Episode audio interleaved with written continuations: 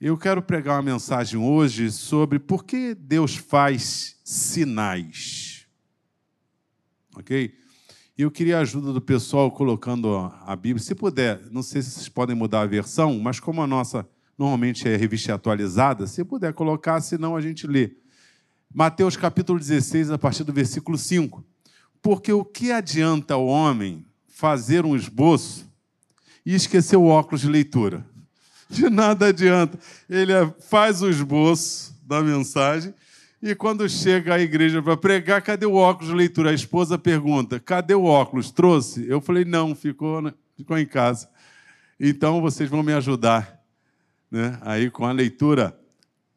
Mateus capítulo 16, a partir do versículo 5. Nós vamos falar sobre, logo após Jesus ter multiplicado duas vezes pães e peixes. E vamos conversar sobre esse milagre, principalmente, mas desenvolvendo o raciocínio que Cristo utilizou sobre o milagre. Porque o milagre tem uma finalidade. Mas muita gente que recebe milagre não alcança a finalidade. Vocês concordam? Havia dez leprosos. Só um voltou para casa e os dez foram curados. Então, nem sempre milagre, sinal, não é? O que é um sinal? É algo que é, demonstra algo, que aponta para algo, que tem finalidade. Quando você olha para o céu e olha assim a nuvem chegando, vai chover. O sinal da chuva está chegando.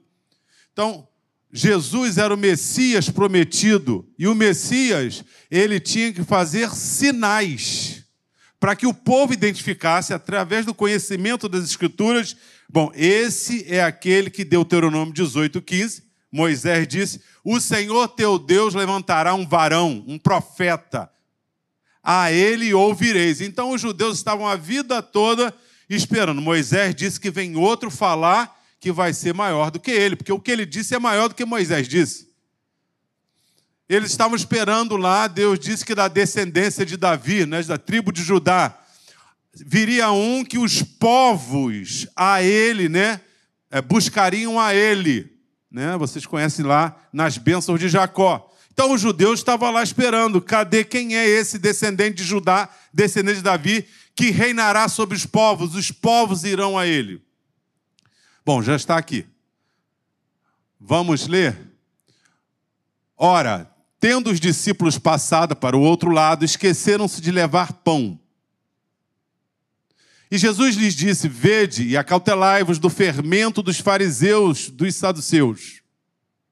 Eles, porém, discorriam entre si, dizendo: É porque não trouxemos pão.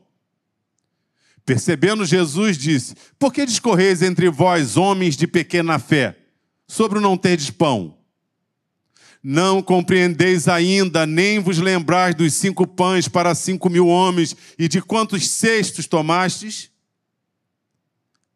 Nem dos sete pães para os quatro mil e de quantos cestos tomastes? Como não compreendeis que não vos falei a respeito de pães, e sim acautelai-vos do fermento dos fariseus e dos saduceus? Então, entendendo que não lhes dissera que se acautelasse do fermento de pães, mas da doutrina dos fariseus e dos saduceus. Indo Jesus para os lados de Cesaré, disse de Filipe, perguntou a seus discípulos: Quem diz o povo ser o filho do homem?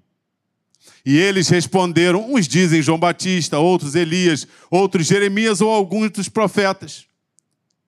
Mas vós, continuou ele, quem dizeis que eu sou? Respondendo Simão, Pedro disse: Tu és o Cristo, o Filho do Deus vivo. Amém? Bom, o, o, milagre da multiplicação dos pães, que é capítulo 14 e 15 de Mateus e Marcos 6, 7 e 8, né, vão discorrer sobre isso. Lucas 9, João 6, falam sobre a primeira multiplicação é o único milagre, a primeira multiplicação, em que está escrito em todos os evangelhos. Todos os evangelhos. Mateus, Marcos, Lucas e João, eles tratam da multiplicação dos pães. Então, repare a importância desse milagre. Que esse milagre, ele é citado pelos quatro evangelhos, o único que é citado pelos quatro evangelhos, não é? Principalmente por João, porque João fez uma seleção dos sete principais sinais que ele demonstraria que Jesus é o Messias. Ele escolheu sete e dentre eles tem a multiplicação dos pães. Lucas e João só citam a primeira multiplicação. Deus faz sinais apontando com o objetivo de enxergarmos Jesus. O sinal não é um fim em si mesmo, o sinal é um meio de alcançar um fim. Um meio de alcançar um fim. Se nós formos a Marcos capítulo 6, versículo 52, logo depois que há a multiplicação dos pães, Jesus anda sobre o mar, e você, em Mateus vai dizer que Pedro, Senhor, que eu vá a ti, e ele começa a afundar, e aí Jesus né, dá, coloca ele na mão, e os, ambos entram no barco e cessa a tempestade. No versículo 51 diz: eles estavam atônitos, ou seja, eles estavam assim, ó, multiplicação de pães, Jesus anda sobre o mar, mas no versículo 52 diz por que, que eles estavam atônitos. Eu, se visse Jesus andar sobre o mar, e Pedro afundar, eu estaria atônito com aquele último quadro. Mas o texto diz, versículo 52, porque eles não entenderam a multiplicação dos pães. E é um negócio que não dá para entender mesmo, não é verdade? É, lá na igreja aconteceu certa vez, nós tínhamos. Hoje em dia a gente constrói com engenheiro, não é? Hoje é uma benção, nós temos toda uma estrutura para construir.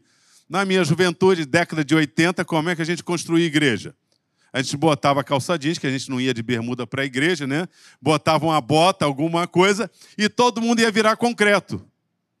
E aí você fazia aquele apelo, meus irmãos, quem pode estar no sábado aqui para nós fazermos o mutirão? Aí juntava, a gente calculava lá mais ou menos e saía o macarrão com carne moída. Não era estrogonofe, né?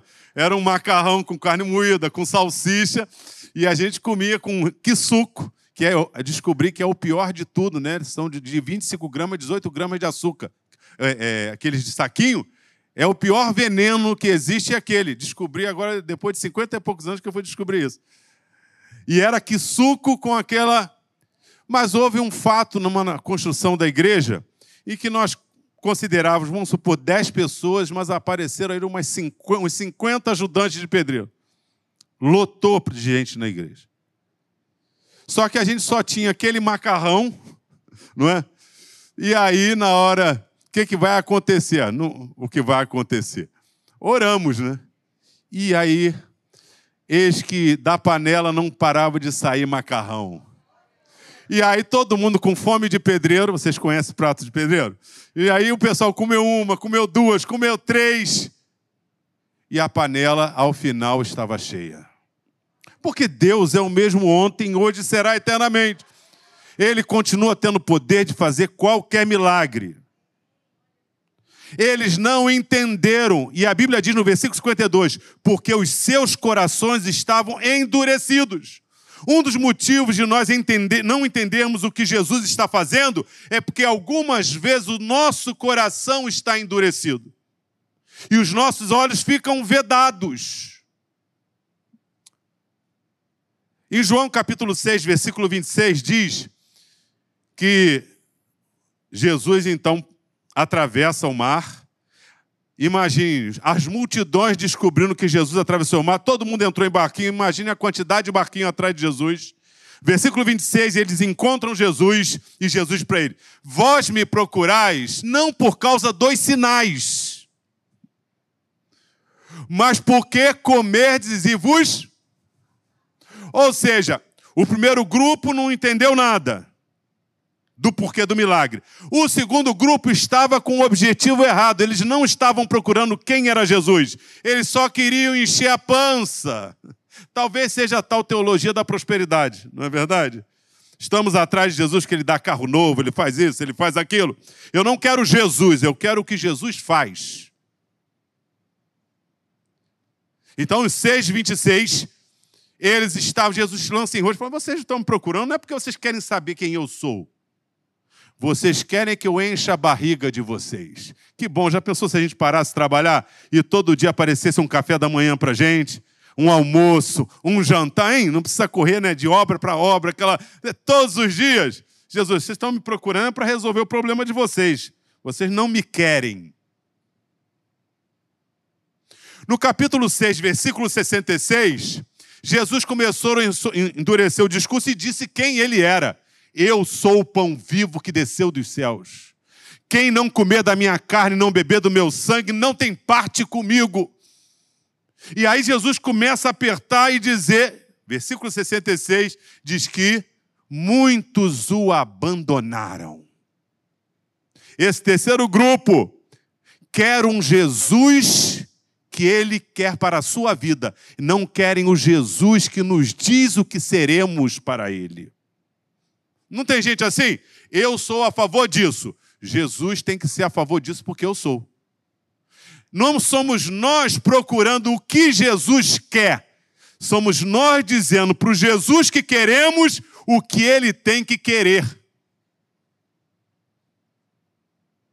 Esses três grupos continuam circulando em to todo o tempo. Aqueles que não entendem os sinais, aqueles cujo objetivo dos sinais é o objetivo próprio, e aqueles que, quando vêm os sinais e Jesus fala sobre a vontade de Deus, vão embora. Vocês já viram gente assim? Aos montes. Eu não tenho dúvida que a igreja do Meyer, se todas as pessoas convertidas aqui, desde que a igreja abriu, não caberia neste lugar. Vocês concordam comigo? Não é?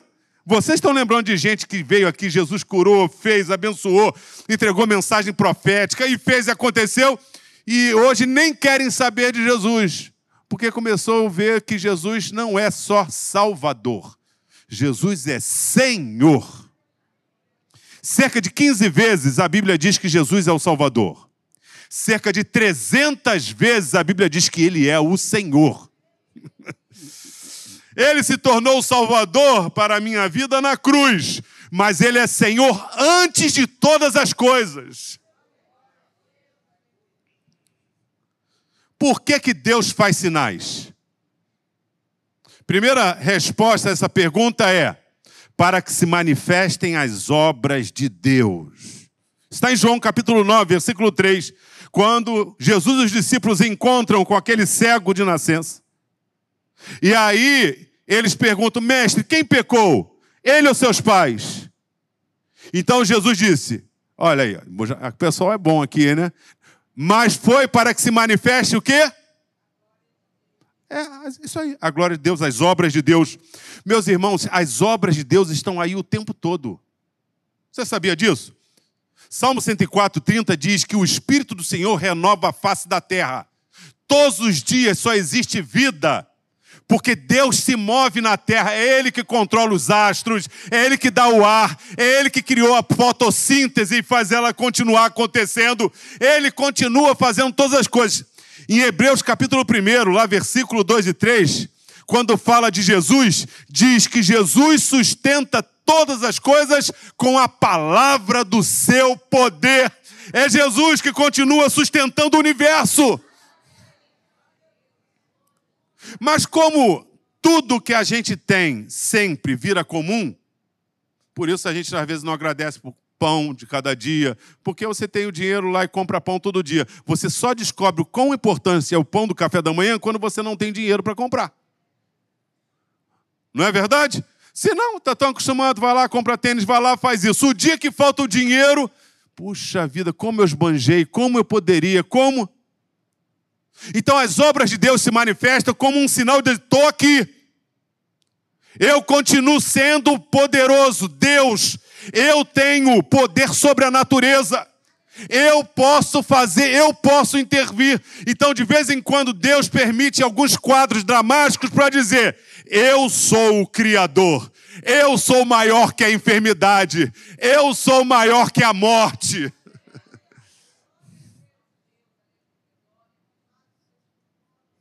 Para que fique evidente que existe um Deus poderoso, de vez em quando ele intervém na natureza mostrando a sua glória. Segundo motivo, porque Deus continua, porque Deus faz sinais. Logo na primeira multiplicação dos pães, capítulo 14, lá no versículo 13, diz que as multidões iam atrás de Jesus. Sabe por que Deus faz sinais? Porque nós precisamos de milagres. Sabia disso? A tua vida está boazinha, está tudo certinho, mas pode ter certeza, algum momento da sua vida você precisará de uma intervenção divina. Pode ser qual for a área. Eu me lembro agora da minha filha, Ana Beatriz, nasceu. Quando ela nasceu, nasceu com um caroço na cabeça, grande. Você conhece a história já, né? E aí o médico, está com 20 anos ela, o médico falou: olha, se chegar um ano e o caroço não sumir, nós faremos uma biópsia. Por quê? Minha família, meus pais, pai, avós, todo, tios, todo mundo morreu de câncer. Eu tive indicação de leucemia quando criança. Minha filha mais velha teve leucemia. Então, com esse histórico de família, biópsia. Quando fez um ano, eu conversei com a minha esposa e falei assim: olha, já oramos durante um ano, o caroço não sumiu, então vamos levá-la ao médico para fazer a biópsia. E fui trabalhar. Quando fui trabalhar, trabalhava no Banco Brasil à época, trabalhei o dia inteiro, cheguei na casa da minha sogra, a minha sogra vira para mim e diz assim: bota a mão na cabeça da Ana Beatriz. Aí eu fui lá, botei a mão. Não tinha caroço. Aí eu falei: o que que houve?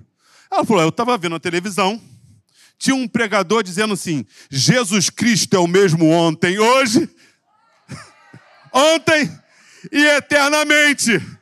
Se você tem alguém enfermo, coloque a mão que Jesus cura ainda hoje. E ela foi e botou a mão, batistona. Minha sogra é batista, né? Batistão. Minha esposa, criada na Batista, meu sogro batistão. Colocou a mão, quando ela tirou a mão, cadê a enfermidade? Deus está dizendo: Eu estou aqui, eu estou aqui. Mas eu poderia falar de outros sinais, não só de cura, de bênçãos materiais, financeiras, porte de emprego, mas eu me lembro agora de uma, rápido, senão não vou falar. Me lembro quando eu cismei de morar no Rio da Prata. Fabrício sabe onde é? Fabrício é um companheiro de pedal que não tem como acompanhar, que eu sou do grupo do Tartaruga e ele é do Búfalos, né? Então não tem como é, pedalar com com o Fabrício Tartaruga, aquele todo mundo devagar, e o Búfalos é aquele que vai longe. E aí eu fui morar no Rio da Prata, condomínio Mansões da Prata, primeiro comprador, comprei, queria morar no meio do verde, e fui lá, comprei, não tinha nada, não tinha nem ruas. É aquela música engraçada, né, da casa que não tinha parede, era ali. E morava no centro de Campo Grande, né? Ali no centro de Campo Grande, perto de tudo, nós fomos, comprei contratei uma empresa, construí, três meses a casa pronta, e o condomínio dizendo que ia ter rua, não tinha nada. Mas eu já tinha prometido alugar minha casa, eu tinha que me mudar, fui para o meio do nada. No meio do nada. E aí apareceu uma outra doida lá, fez uma casa de madeira pertinho da minha. Eram os dois únicos moradores. Hoje é um condomínio de luxo, né? Com várias mansões, mas no início lá era, era nós, só essas duas famílias. E aí três horas da madrugada, estava dormindo, quando eu tive um sonho. Que havia um Monza preto com quatro homens dentro, em frente ao portão da minha, dessa minha casa. Não tinha rua ainda, mas tinha o caminho, né? Coisa. E, ela, e, e os quatro estavam prontos para entrar e assaltar a minha casa. No meio do nada, a coisa mais fácil é assaltar. Você chega, arromba a porta e, e leva tudo, né? E eu olhei pela minha janela, que a entrada era aqui, e era um breu, não via nada, né? Aquele, não tinha nada, não conseguia enxergar para cá. Aqui que era a entrada do portão da minha casa. E aí orei, dobrei o joelho falei: Senhor, eu não estou vendo nada, mas se tem alguma coisa, dá ordem aos teus anjos. E fui dormir. De manhã, a vizinha Sandra, seis e pouco da manhã, acordei. Seu aí, o que, que aconteceu na sua casa? Eu falei, na minha casa? É. O que, que aconteceu? Eu falei, por quê? Ela disse, eu estava vendo televisão com a luz apagada.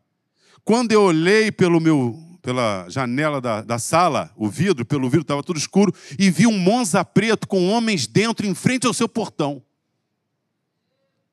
E eu fiquei olhando para ver o que, que eles iam fazer. De repente, eles ligaram o carro e foram embora. Porque lá é, era, não tinha nada. Ou você entrava para fazer alguma coisa, porque era dentro de um condomínio, não tinha segurança ainda, não tinha nada. Acontece que enquanto eu dormia, há um Deus que não dorme. não é esse que não tosqueneja, o guarda de Israel. Deus faz sinais porque precisamos da sua intervenção. Primeiro, para mostrar que Ele é Deus para as suas obras. Segundo, porque de nós precisamos de intervenção divina. Vou contar rápido outra, para senão a mensagem vai chegar ao final. Aí um amigo meu, presbítero metodista, Campo Grande, descendo o, o, o Augusto Vasconcelos ali, né? E, e, perto dos bombeiros, isso há muitos anos, década de 80, e ele descendo, domingo à tarde, vazio, Campo Grande, dois bandidos vieram na direção dele. Quando ele olhou para os bandidos, ele falou: já era. Já era. Não tem para onde correr. Tudo deserto. Os dois já perto dele. Ele falou assim: Jesus, me guarda. Ele conta que quando ele acabou de fazer a oração, um bandido olhou para o outro e falou assim: Cadê ele, rapaz? O cara estava aqui. Ele estava aqui e eles olhando para ele não viam ele. Não diz a Bíblia que Jesus se ocultou no meio deles.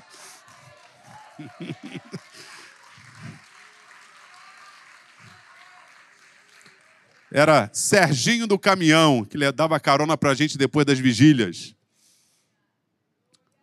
Segundo motivo, Deus faz milagre porque precisamos de milagres. Terceiro motivo, Marcos 14, Mateus 14, 14. Deus diz que Jesus, vendo as multidões, se encheu de compaixão. Sabe por que Deus faz sinais? Porque Ele mostra: estou presente, porque nós precisamos e porque Ele se compadece de nós. Deus tem compaixão de nós.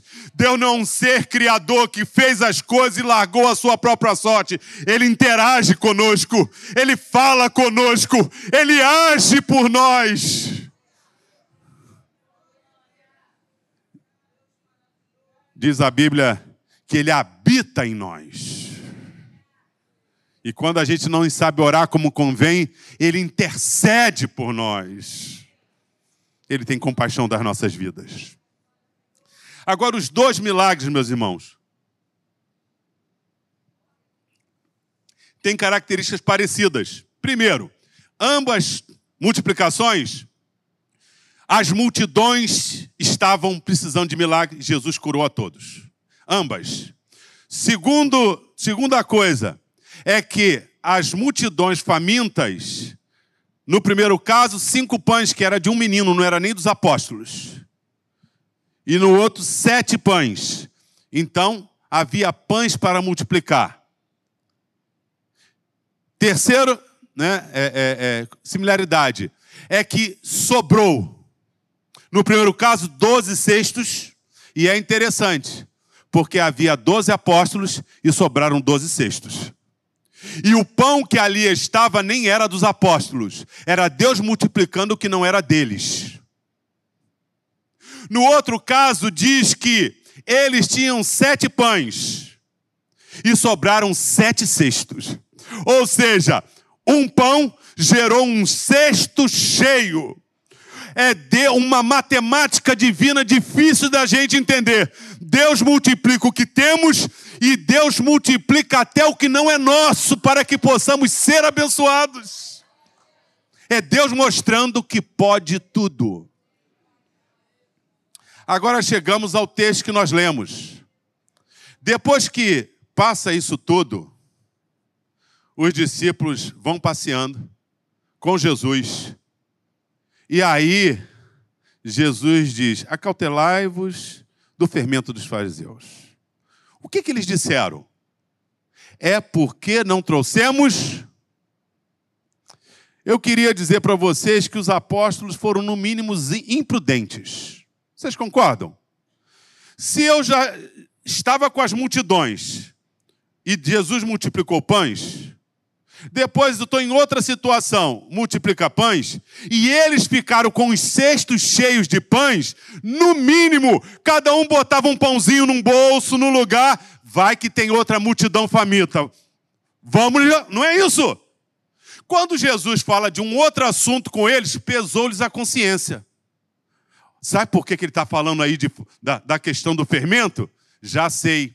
Por que, que a gente não trouxe pão? Vai que ele quer multiplicar de novo, não tem pão aqui, porque esquecemos dos pães. Ora, meu querido, eu quero dizer uma coisa para você. É verdade que Deus multiplica pães, mas o Deus da Bíblia não precisa ficar repetindo milagre. Mesmo que não haja pães, ele manda até pão do céu. e não estou inventando. 40 anos, todos os dias, descia maná. Vocês lembram quando Jesus encontrou com Marta e Maria em João capítulo 11? E que elas disseram a mesma frase para Jesus: Se o Senhor estivesse aqui, meu irmão não teria. Porque elas estavam vivendo do que elas tinham de experiência. Jesus curou tanta gente, Jesus fez tanto milagre. Jesus né, ressuscitou lá a filha de Jairo. Jesus ressuscitou o filho da viúva de Naim. Claro que elas já sabiam dessa história. Jesus está no final do ministério. Elas sabiam dos milagres, inclusive das ressurreições. Se Jesus estivesse ali, nem morreria. Jesus está curado. Mas se morresse, ele estava ali. Agora Lázaro já está o quê? Até sepultado. Qual foi a palavra de Jesus? Eu sou a ressurreição e a vida. Quem crê em mim, ainda que esteja morto, viverá. E quem vive e crê em mim, nunca morrerá.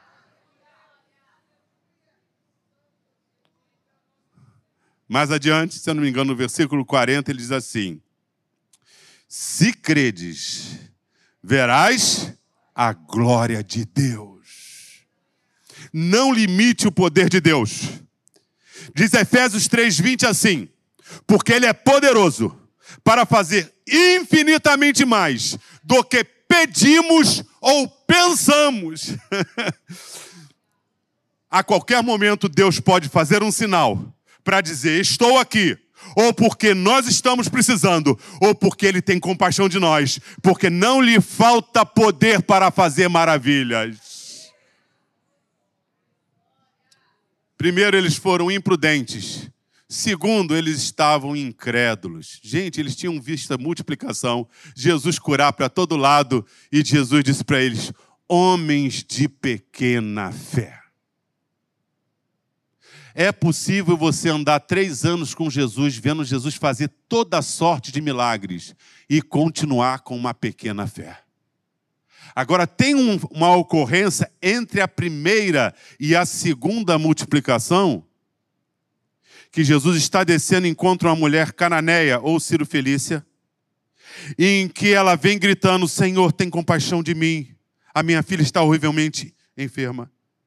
E Jesus disse: Não fui enviado senão as ovelhas perdidas da casa de Israel. E eu disse: Manda ela embora, Senhor, que ela está atrapalhando a gente, está gritando aí. E ela diz assim: E ela o adorou. Olha só, ela o adorou e disse para ele que tivesse, não é isso? Compaixão. E ela disse: Não é digno, ele diz, né, quando ele diz, não é tirar pão do filho e dar para o cachorrinho. É, Senhor. Mas até o cachorrinho se alimenta das migalhas que caem. Jesus diz o que para ela? Ó oh, mulher, grande é a tua fé. Repare, uma mulher que foge lá de um país, cananeia, inimiga de Israel, Vem a Jesus e deixa assim Jesus. Que fé! E gente que anda com Jesus 10, 20, 30, 40 anos, e Jesus, mas por quê? Por causa da tua fé. Tua fé é isso aqui.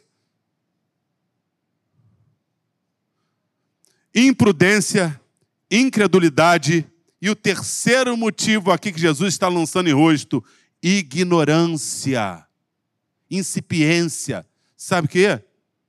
Eles estavam pensando em fermento, em coisa humana. E Jesus, cuidado com a doutrina dos fariseus. Cuidado. O ensino deles.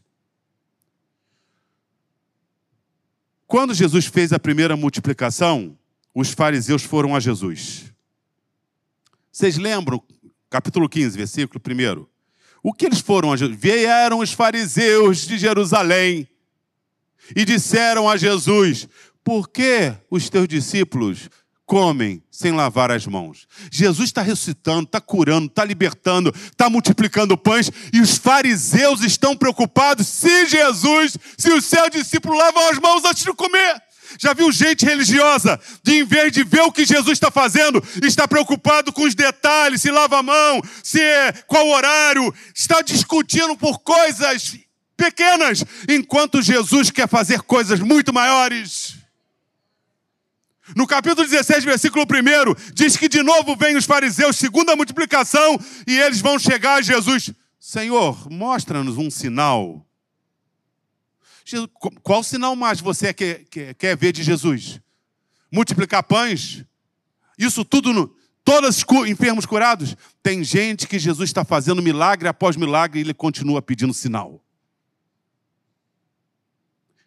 Os fariseus. Segundo grupo, é o grupo que só quer se fartar. Nas duas multiplicações diziam que eles comiam e se fartavam. Gente que vê os milagres de Jesus, igualzinho que eu citei lá, Marcos 6,52 e João 6,6. Mas continua vindo a Jesus esperando encher barriga. E os discípulos incrédulos, não é isso? Imprudentes, incipientes, não conhecendo qual o objetivo do milagre. E aí, Jesus sai, vai caminhando para Cesareia, e agora, aqueles que estavam incrédulos, imprudentes, incipientes, Jesus bate um papo com eles e vai conversando diz assim: Quem diz os homens ser o filho do homem? Gente, vocês em ideia que são os discípulos que estão dizendo que todo mundo diz? João Batista, ou seja, ele é mais um fazedor de milagres. Tem gente que está vindo à igreja esperando só o fazedor de milagres. Se ele não fizer o que você quer, já porque você já disse para ele o que ele tem que fazer, você está chateado, vai embora. João Batista, Elias, um dos profetas, e vós, quem dizeis que eu sou? Aí Pedro diz: Tu és o Cristo, o Filho do Deus vivo. Quero concluir essa mensagem citando João capítulo 20, versículo 30. João disse: Esses sinais que foram escritos não caberiam se tudo fosse escrito nos livros. Esses foram escritos, versículo 31, para que creiais que Jesus é o Cristo o Filho de Deus, e crendo, tenhais vida em seu nome. Nós estamos aqui hoje, sabe por quê? Não é só porque ele manifesta o seu poder, porque precisamos, ou porque ele tem compaixão de nós. Nós estamos aqui hoje porque só Jesus salva. Só ele nos leva para o céu. Um dia não fará diferença, dia da morte, se tivermos 90 anos de saúde, 30 anos, se temos é, é, é, riqueza ou não. Um dia fará diferença somente se o nosso nome está escrito no livro da vida ou se não está. Foi a resposta dos discípulos em João capítulo 6, depois da conversa: Senhor, para quem iremos nós? Só tu tens palavras de vida eterna. Essa manhã eu quero dizer para você: creia em milagres, eu creio em milagres. Eu vou morrer crendo em milagres. Eu já disse para os meus filhos: se eu começar a falar que Deus não existe, que milagre não existe, expressão não existe, interna porque eu já estou maluco. Porque eu já vi Deus fazer muitos milagres. Mas milagre não é um fim. O milagre, os sinais que foram escritos por João para mostrar que ele é o Salvador. Eu quero dar uma palavra para você que veio aqui hoje. Não sei se você é cristão, mas se você não é, só Jesus te salva. Ele pode se compadecer e te curar. Ele pode fazer o milagre que você está precisando te dar a porta de emprego. Mas não busque Jesus da maneira errada. Busque Jesus pelo motivo certo. Para você ser salvo. Se houver alguém aqui hoje, entregue sua vida para Jesus. E nós que já somos cristãos, que não sejamos como os discípulos que às vezes duvidavam, mas que possamos ser como a mulher cananeia, que Jesus olhe para nós e diga: Grande é a tua fé. Você quer viver na presença de Deus? Deus quer que nós não sejamos imprudentes, mas prudentes. Não sejamos incrédulos, mas crentes. Não sejamos mais ignorantes, mas sábios. Porque Jesus Cristo veio buscar e salvar o que estava perdido. Que Deus nos abençoe em nome de Jesus.